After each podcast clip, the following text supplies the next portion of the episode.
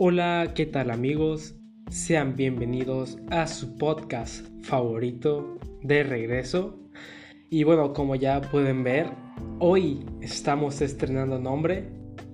Sí, así es, nuevo nombre. Y pues vaya, he decidido cambiar el nombre del nombre anterior. Y pues es que la verdad el nombre anterior que tenía este podcast era más improvisado, ¿sabes? Se me ocurrió el momento y nunca tuve un nombre personal para el podcast. Así que pues ya ahorita decidí ponerle un nombre más propio que significara algo al menos. Y bueno, como vieron ya el podcast pasó de llamarse Escúchame a pasarse a llamar a Cinecdoque Miraflor. Así es, aplausos, aplausos.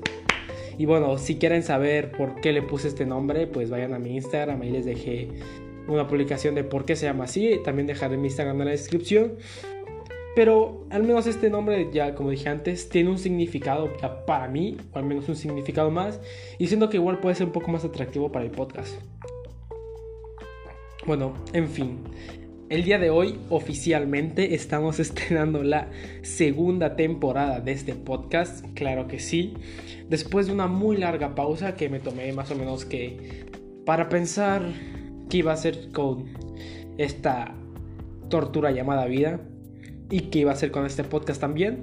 Y quería retomarlo, de hecho el tema del que vamos a hablar hoy le tenía demasiadas ganas de este prácticamente que salió la película, pero también quería darle otro formato al, al podcast y así tener preparado más capítulos. Y bueno, esta, este, este mes al menos esperen más episodios y ser más frecuente en, este, en el podcast. Y bueno, a lo, que, a lo que truje chencha diría mi mamá. El día de hoy les vamos a hablar de la película que nuestro indisciplinado es la palabra que me gusta ponerle a este estudio de Sony Animation nos trae The Mitchells vs. The Machines, mejor conocido en Latinoamérica como Los Mitchells contra las máquinas. Esta es una película que nos las trae el director Mike Rianda, que ya antes lo habíamos conocido por películas como Gravity Falls, como por películas, como la serie de Gravity Falls y como la película de Comando Especial en Latinoamérica o 21 Jump Street en otros lugares. Eh, esta película nos las trae Sony Animation después de traernos basofias como las múltiples secuelas de Hotel Transylvania o la innombrable Emoji Movie pero que a la vez Sony Animation nos trae obras maestras como lo puede ser Spider-Man Into the Spider-Verse, nos traen esta película que sí es verdad que se tenía planeada para mucho antes, de hecho se tenía planeada con otro nombre llamado Connected, que la verdad yo prefiero The Mitchells contra The Machines, se, no, se, escucha, se escucha más, más bonito la verdad, no te voy a mentir. No las trae, pero ya no a la pantalla grande, sino que por esta pandemia nos las trae la plataforma de Netflix y bueno, esta es una película que no, no vi hace mucho, realmente la vi hace dos meses quizás, un mes. Bueno, eh, realmente sí es mucho. Pero es una película que tengo muchas ganas porque, vaya, es una película muy, muy buena. Que es una historia peculiar. Que ahorita vamos a entrar más sobre ella. Con una animación muy, muy bonita. De hecho, sí. Ahorita me refiero a lo. Es una muy buena animación. Con 3D y a la vez otros estilos diferentes que quizás ya, ya es muy característicos de, característicos de Sony, que un estilo que quizás se puede parecer al de Spider-Man Into Spider-Verse. Y bueno, vamos a empezar con esta película. Esta película nos presenta a la familia Mitchells, que es una familia pues no cae en el cliché, pero sí puede ser la clásica familia disfuncional. ¿A qué me refiero? Pues es la hija diferente.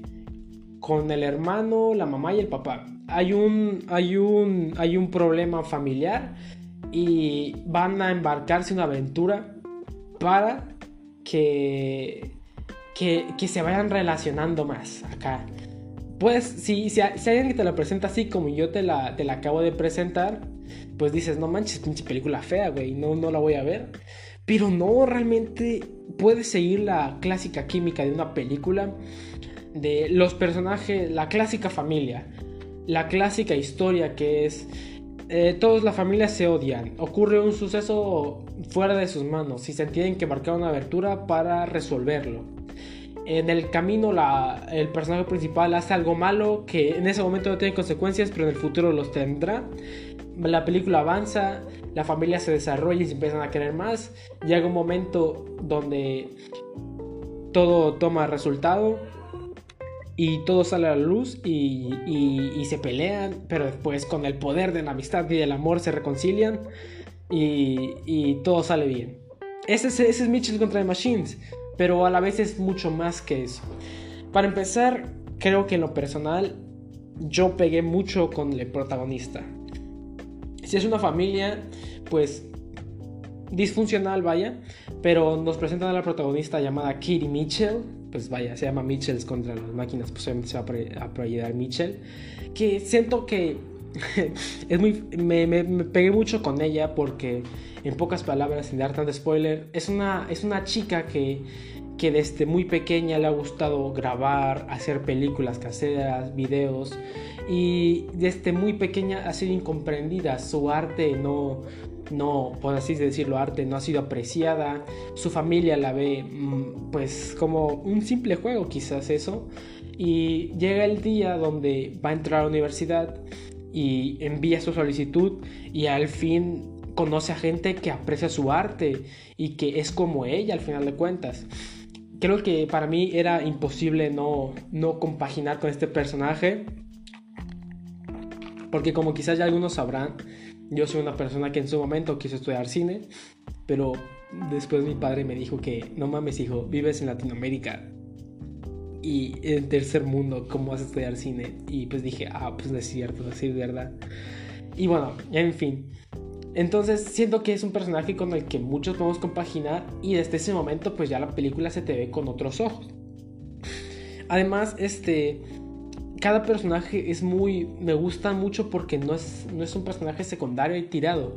Como que la película se toma el tiempo de explicar a cada personaje de tener su propia situación y sus motivaciones y el motivo de por qué son así. Por ejemplo, el padre, vemos por qué siempre está en contra de la hija, pero nos da la razón por qué lo es, porque al final de cuentas es de la generación contraria a nosotros. Nosotros somos la generación que creció con la tecnología y el padre es, es, un amante de la naturaleza, lo dice en la película, que es literalmente todo lo contrario. La mamá que siempre está buscando de dar aparentar a su familia algo que no es, comparándose con los vecinos. Hasta el hermano es un simple niño, pero, pero es un personaje muy agradable. Como nos desarrollan a su historia de pasar a ser un simple niño amante de los dinosaurios a ese niño que empieza a darse cuenta que las mujeres no solo están ahí de adorno o como las otras niñas del salón. Siento que es algo muy malo, no, no lo tomen a mal, o sea, me refiero desde la vista de un niño, entiendan, por favor, no me, no me fumen. Este, y eso, este, ¿cómo decirlo? Al final de cuentas, cada personaje tiene su importancia en la película y no es solo un personaje que está ahí para, para aliviar la situación. Hasta el perro, hasta el perrito que aparece en la película parece solo un personaje que sirve para aliviar la historia, para sacar unos cuantos chistes. Al final de cuentas, sirve para la trama final, para la, para la batalla final, por así decirlo. Y eso es lo que me gusta le dan una importancia al final de cuentas a cada personaje. También, como ya lo he dicho antes, la animación 3D está muy padre. Me gusta lo que hicieron en esta película. Pues, pues poner un estilo de animación más vibrosa, más visual, vaya. Mucho más eso visual, vaya. Me gusta cómo eh, las partes donde Katie está explicando algo, donde vemos más sobre Katie, la animación mete muchos, muchos dibujitos, como si ella misma estuviera eh, explicando la película a base de uno de sus documentales. Me gusta todo eso, me gusta cómo mete memes del 2012, 2010, acá de los viejitos, pero aún así están padres. Los personajes estos, los robots, creo que uno era Deborah Bot, y el otro, creo que la Glaxon 5000, algo así, no me acuerdo. Me acuerdo de Deborah Bot, del otro no me acuerdo mucho. De cómo estos dos personajes robots igual sirven como el perro, como son un comic relief, que sirve para aliviar la trama, pero al final de cuentas también sirven de algo. Y, siento que eso es parte, parte de la película, que los, si meten algo no es solo por meterlo, es, es realmente que va a servir para algo. Y bueno, también esto, esto, me, esto es a lo que quería llegar, a la importancia de los personajes eh, para la trama. También contar que tenemos con un excelente guion dando voz. Este, tenemos a muchos comediantes por su estilo. Tenemos a Abby Jacobson, a Danny McBride, que si algunos lo conocerán, es por la película Este es el fin, a Maya Rudolph, a Eric Andre. No sé si han visto ese meme del chavo que dice como que aparece uno sentado en un sillón, el otro le dispara, pero después aparece. Bueno, en fin. Hay un chavo con el pelo así esponjadito, ese es Eric Andre, muy buen comediante también. Y bueno, hay muchos, hay muchos, muchos comediantes en esta película. Este, aplicando su voz. También está Conan, O'Brien como uno de los robots. Eso me sorprendió. Así que sí recomiendo que esta película la vean en inglés. Solo por, por, pues por más placer, vaya. Y bueno, realmente es una película que me gustó mucho. Sí, sí está muy buena. Casi no tengo problemas con ella. De hecho, sí, no quiero sonar muy básico y muy pretencioso, pero decir, esta película eh, ya la debemos estar preparando para la entrega de premios. Eh, para mí mucho mejor que la mamada que sacó Disney de Luca. Y sí sería una película muy recomendada que se las recomendaría bastante que vieran. Y bueno, realmente no tengo mucho más que decir de esta película. Me gustó bastante. Un 9 de 10, 1.5 de 10. Y bueno, creo que eso sería todo por hoy. Espero que les haya gustado este corto episodio. Si ven que no me desenvolví tanto como en, capítulos anteriores, es porque entiéndanlo. Estoy regresando después de varios meses y ya perdí el toque. Eh, esta semana, creo que esta misma semana, estaré subiendo más capítulos. Eh, así que espérenlo, igual de películas muy sabrositas. Eh, mm, no, no va a tardar mucho para subir el episodio que viene, así que espérenlo y espero que les haya gustado. Adiós.